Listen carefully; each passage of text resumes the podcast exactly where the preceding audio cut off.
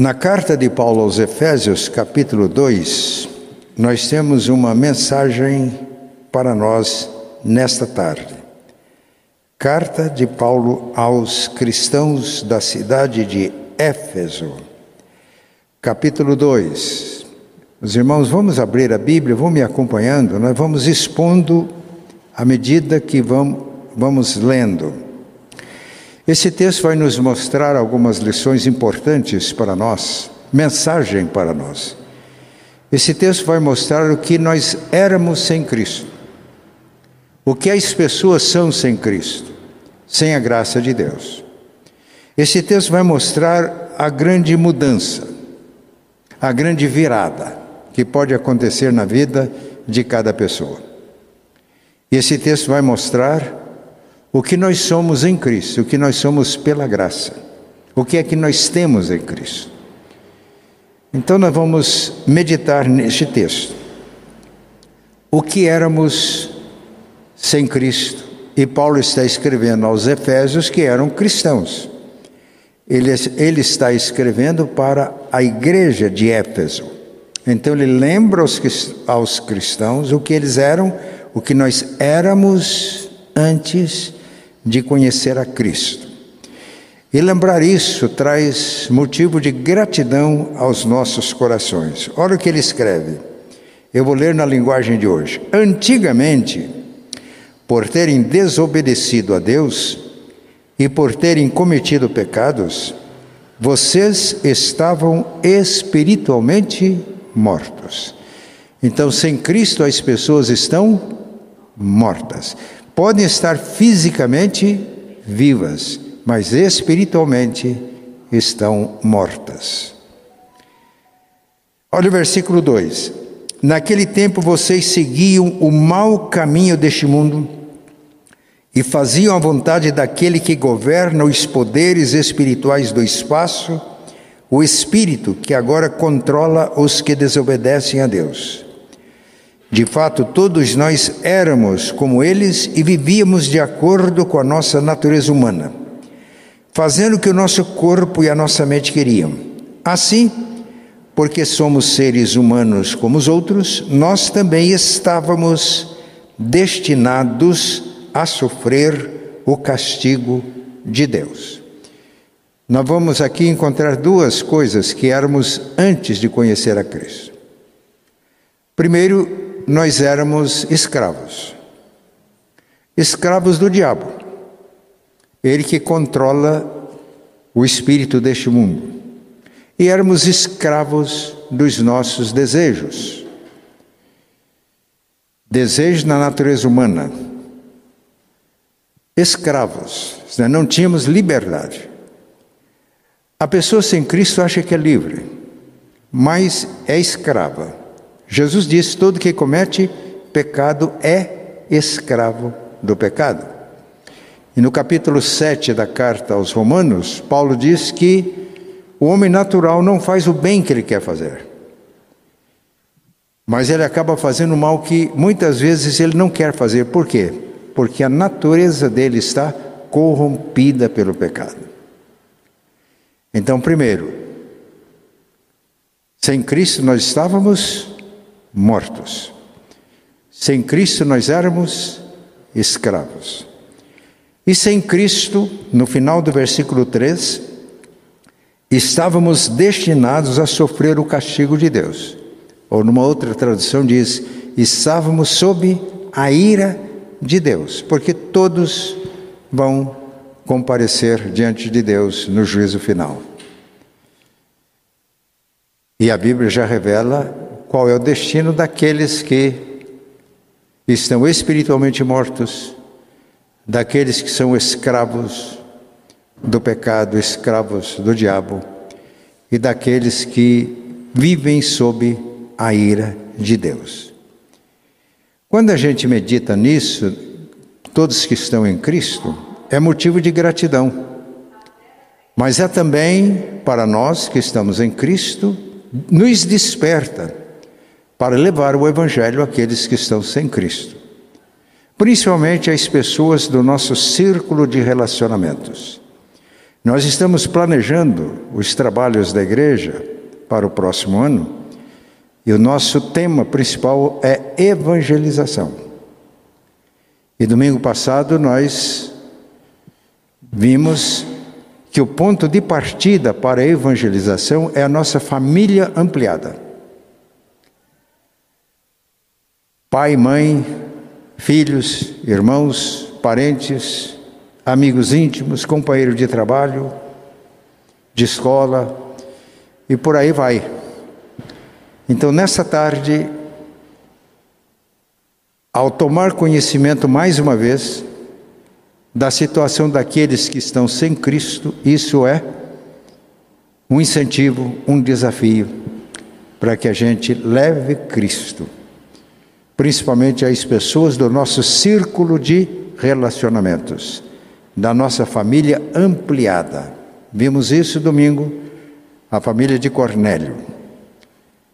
Cornélio teve a visão de um anjo e o anjo não pregou o evangelho. Isso é para nós.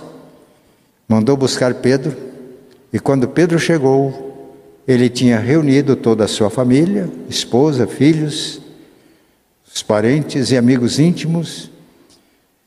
E Pedro trouxe a palavra, e é uma coisa impressionante, porque todos foram salvos. É uma pregação de um efeito extraordinário. E Pedro pregou, pregou uma mensagem muito simples: pregou o Evangelho. O Evangelho é tão simples que uma criança entende. Eu tenho visto conversões lindas de crianças. Não é experiência emocional, não é fantasia. Eu tive uma experiência no início do, do, meu ministério. Esses dias, visitando a cidade, eu perguntei da fulana. Eles me disseram: hoje ela é uma senhora, tem filhos, parece-me até que tem netos, e mantém firme na fé. Por quê? Porque uma amiguinha de escola entendia que se já estamos em Cristo e temos a vida, temos o privilégio e o dever de levar o Evangelho às pessoas do nosso relacionamento. E levou para a amiguinha de escola. E ela levou para a sua casa. Fizemos uma visita logo depois, toda a família se converteu. E eu disse domingo que o pastor titular daquela igreja hoje é daquela família. Então, ao recordar isso aqui hoje, para nós que já estamos em Cristo, é um estímulo para que a gente leve o Evangelho às pessoas que ainda não conhecem, e principalmente da nossa família ampliada, do nosso círculo de relacionamentos. Mas esse texto mostra uma grande virada, no versículo 4. Mas a misericórdia de Deus é muito grande, e o seu amor por nós é tanto. Mas, e a mas aqui é uma conjunção adversativa. Ela mostra que alguma coisa diferente acontece. Numa tradução diz assim: Mas Deus, sendo rico em misericórdia, e por, e por causa do grande amor com que Ele nos amou, acontece agora uma virada. E o seu amor é tanto que, quando estávamos espiritualmente mortos por causa da nossa desobediência, ele nos trouxe para a vida que temos em união com Cristo, pela graça de Deus. Vocês são salvos. Pela graça de Deus, vocês são salvos. Que mudança! E veja o versículo 8. Pois pela graça de Deus vocês são salvos por meio da fé. Isso não vem de vocês, mas é um presente dado por Deus. A gente só pode crer, porque a graça nos alcança. Se não fôssemos alcançados pela graça de Deus, nós não tínhamos base para a nossa fé. Mas a graça de Deus se manifesta e nós recebemos o presente que Deus tem para nós pela fé. Olha o versículo 9. A salvação não é o resultado dos esforços de vocês, portanto, ninguém pode se orgulhar de tê-la. A gente só adora e dá graças a Deus. Então, sem Cristo, vamos recapitular, nós estávamos mortos, escravizados, debaixo da ira de Deus. Há mudança. Em Cristo nós temos vida. Em Cristo nós somos salvos. Numa outra tradução, o versículo primeiro diz assim: Ele vos deu vida estando vós mortos em delitos e pecados. O que é que o morto pode fazer? O que é que o morto faz? Quando uma pessoa morre, uma pessoa querida, a gente demora às vezes para enterrar, né? E a gente faz um tratamento melhor possível para ficar mais tempo. Coloca flores, flores cheirosas, a minha esposa disse que quando ela morrer, ela já está pedindo de antemão para não botar flor. Ela acha que flor não combina com morte. Podem discordar dela, é uma posição dela. Né? Flores. Mas não tem jeito. Tem que ou cremar ou enterrar. Então nós só somos salvos, só recebemos vida pela graça de Deus. Isso é só Deus que pode fazer. A conversão é o maior milagre que pode acontecer. A gente sempre fica impressionado com milagres, mas não há milagre maior do que alguém que está espiritualmente morto reviver ou viver espiritualmente. Outra coisa, vamos para agora o versículo 6. Por estarmos unidos com Cristo Jesus, Deus nos ressuscitou com Ele para reinarmos com Ele no mundo celestial. Para que a gente tivesse vida, foi preciso que Jesus morresse em nosso lugar. Então a morte de Jesus é a nossa morte para o pecado. E quando a graça de Deus se manifesta e a gente e nós nos unimos a ele pela fé, nós nos unimos na sua morte e morremos para o pecado em Cristo. Paulo, em Romanos 6, diz que o batismo é a sepultura do velho homem. O velho homem foi sepultado com Cristo no batismo, e como Cristo ressuscitou, pelo poder de Deus, nós ressurgimos para uma vida nova. Isto é, em Cristo nós morremos e ressuscitamos. Mas a grande mensagem do texto ele nos fez assentar com Cristo nas regiões celestiais. Essa é a nossa posição. Nós estamos sentados com Cristo nas regiões celestiais. Sentado é uma posição de descanso. Perceberam? A nossa salvação não é o nosso esforço, não é a força que eu faço. Viver a vida cristã não é o resultado do meu esforço. Eu fecho os dentes, eu vou ser crente. Não funciona. Se você está sem Cristo, você está morto. Pode até ser religioso, mas está morto. Morto não pode fazer nada. Mas a graça alcançou. Morremos com Cristo para o pecado, ressurgimos para uma vida nova. Ele nos dá uma nova posição sentados com Cristo nas regiões celestiais. Não é que a gente saiu da terra, não. A gente continua vivendo aqui na terra, mas nós temos uma posição celestial em Cristo. Podia até dizer aleluia, glória a Deus. A gente acredita nisso? Nós estamos vivendo aqui na terra, mas nós temos uma posição celestial sentado com Cristo nas regiões celestiais. Aí você não tem que fazer força. Nem para ser crente, nem para ser salvo, nem para ser santo. A santidade não é o resultado dos nossos esforços, mas por estarmos unidos a Cristo. Assim como o ramo que está ligado ao tronco recebe a seiva que alimenta, que produz fruto, assim é a nossa vida em Cristo. Assentados ou sentados na região celestial. Eu tenho falado para minha família que eu tenho uma leve impressão que eu estou ficando velho. Porque eu começo a sentir canseira. Ah? Diz que depois dos 80 anos é canseiro e enfado, né? porque tudo passa rapidamente e a gente voa. No entanto, quando eu me lembro que eu tenho uma posição celestial, que eu estou sentado com Cristo nas regiões celestiais, isso me renova. Porque não é a minha força, é a força dele. E podemos descansar dele, podemos trabalhar descansando. Você já viram a escada rolante? Você vai lá, coloca os pés ali no degrau da escala rolante, não precisa ficar fazendo força. Relaxa. E a escada te leva. Você ficou aqui descansando, mas chegou lá. A mesma coisa é andar de avião, né? voar.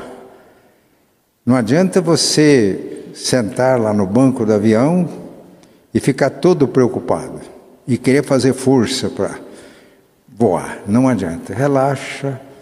Aí a lei aerodinâmica entra em ação e vence a resistência da lei da gravidade e você está sobrevoando o Oceano Atlântico, o Pacífico. Eu já fiz isso. Agora, quando você está lá sobrevoando o Oceano Atlântico, quando eu fui visitar meu filho na Alemanha, estava sobrevoando o Atlântico e eu pensei, se eu sair de dentro desse avião, o que, que acontece? É que dentro do avião eu estou vivendo de acordo com o princípio de uma lei superior à lei da gravidade, que é a aerodinâmica. Mas se eu saio do avião, a lei da gravidade continua funcionando e me puxa lá para dentro do mar. Aliás, eu já morro antes por causa da, do ar, né? falta de oxigênio. Mas dentro, num veículo que funciona de acordo com a lei aerodinâmica, eu posso descansar, posso ler, posso conversar, que chega ao meu destino. Assim é a vida cristã. Nós estamos em Cristo. Em Cristo nós temos uma posição celestial. Em Cristo não precisamos de fazer força, é natural. Em Cristo não precisamos fazer força para servi-lo, é o poder dele que opera em nós. É uma nova lei. Porque a lei do espírito de vida, Romanos 8, te livrou da lei do pecado e da morte. Então, a lei do espírito de vida em Cristo, que nos livra da lei do pecado e da morte, temos uma posição. Isso não é bom? As pessoas sempre lutam para alcançar uma boa posição, não é assim? Posição econômica. Se é jogador de futebol, faz tudo para ir para um bom time, uma posição social. Mas, meus irmãos, não existe posição melhor do que essa. Mas, além disso, vamos lá. Agora para o versículo 7. Deus fez isso para mostrar em todos os tempos do futuro a imensa grandeza da Sua graça, que é nossa por meio do amor que Ele nos mostrou por meio de Cristo Jesus. Se nós temos uma alta posição em Cristo, não nos preocupamos mais com o nosso futuro. Em Cristo nós temos vida eterna. E o que vem depois é melhor do que a gente vive agora. Se vivemos para o Senhor, vivemos, escreveu Paulo aos Romanos. Se morremos, para o Senhor morremos, de sorte que ou vivamos ou morramos, somos do Senhor. O nosso futuro está garantido com Ele. Em verdade, eu digo para vocês que quem crê tem a vida eterna, não entra em juízo, passou da morte para a vida. O irmão do pastor Rodolfo estava com câncer no cérebro. Ele não sabia bem o que era e a gravidade. Ele fez um exame, sabia que a coisa não estava boa, ele disse: Doutor, me diga realmente o que é. E aí o médico explicou para ele o que era. Do ponto de vista da medicina, era irreversível. E era uma doença no cérebro. Quando ele disse, ele olhou para o médico e disse: Então estou no lucro. Ele falou: Não, você não entendeu o que eu falei. Quer que eu repita? Ele falou: Não, doutor, o senhor é que não entendeu. Porque para mim o viver é Cristo e o morrer é lucro. estamos seguros. É esse que temos em Cristo. Finalmente, vamos para o versículo 10 e vamos encerrar aqui. Pois foi Deus quem nos fez o que somos agora, em nossa união com Cristo Jesus. Ele nos criou para que fizéssemos as boas obras que Ele já havia preparado para nós. Numa outra tradução diz assim: porque somos feitura dele, obra dele. E a palavra no grego é poema, que significa poema, obra de arte. É como se Paulo estivesse dizendo aos crentes: nós somos obra de arte de Deus, criados em Cristo Jesus. E não fomos salvos pelas boas obras, mas Deus já tem um projeto para nós, boas obras. Eu não sou salvo pelas boas obras, eu sou salvo pela graça mediante a fé, mas eu sou salvo para as boas obras. Para viver um projeto de vida que Deus já preparou para mim antes. Quando eu entendi isso na Bíblia, eu fiquei muito entusiasmado.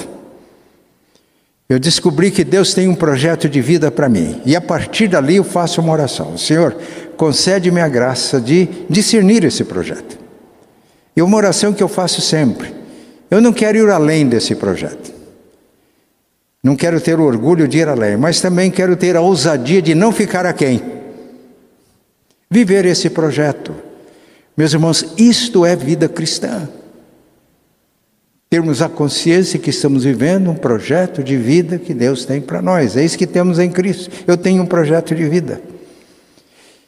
E quando eu sei por que, que eu estou aqui na terra, porque que eu estou aqui, a missão, isso enche a minha vida de sentido, de significado. não é só porque eu sou pastor, não. Eu morava no sítio e queria muito ser pastor, mas tinha que estudar. Não tinha jeito. Com 19 anos de idade, eu tinha terceiro ano de escola primária, né, que a gente falava na época. Mas Deus tinha um projeto. E o que é que Deus tinha para mim? Um dia peguei um, uma folha rasgada de uma revista chamada Cruzeiro, os mais antigos, se lembram? E tinha propaganda de um curso de contabilidade. Meu pai tinha vendido feijão. Eu sabia que tinha uma grana. Eu falei: o senhor poderia pagar esse curso para mim? Fiz um curso de contabilidade no sítio inteirinho, que me abriu a porta para um emprego no escritório. Esse era o projeto para aquela época, era aquilo. Depois, com 20 anos, eu consegui começar a estudar. Aí eu tinha que fazer quatro anos de ginásio, né, assim que a gente falava na época, quatro anos de colégio, sete, mais quatro anos de seminário, onze anos. Mas o projeto de Deus para mim era diferente. Com 20 anos de idade eu tinha terceiro ano de escola primária. Com 26 anos eu estava sendo ordenado pastor. É assim. E está tudo certo. Quando você está vivendo o projeto de Deus, não tem nada errado. É Ele quem dirige as coisas. Eu estou deixando isso aqui como estímulo. Se alguém me ouve e não está em Cristo, me ouve aqui presente, ou em casa, ou ouve depois gravação. Sem Cristo nós estamos espiritualmente mortos, somos escravizados pelo pecado e pelos poderes da maldade estamos sob a ira de Deus. Em Cristo, quando somos sensíveis à manifestação da graça de Deus em nós e respondemos à graça, em Cristo nós temos vida, vida eterna, vida completa. Em Cristo nós temos uma posição celestial, sentados com Jesus nas regiões celestiais, não tem posição maior do que esta. Em Cristo nós temos um futuro assegurado. Em Cristo nós temos um projeto de vida.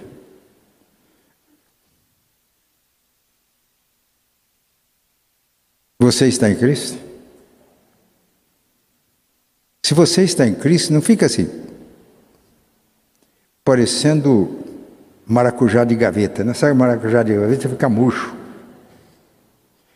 Tem crente que não tem consciência do que ele é. Então está o tempo inteiro com a cara de maracujá de gaveta.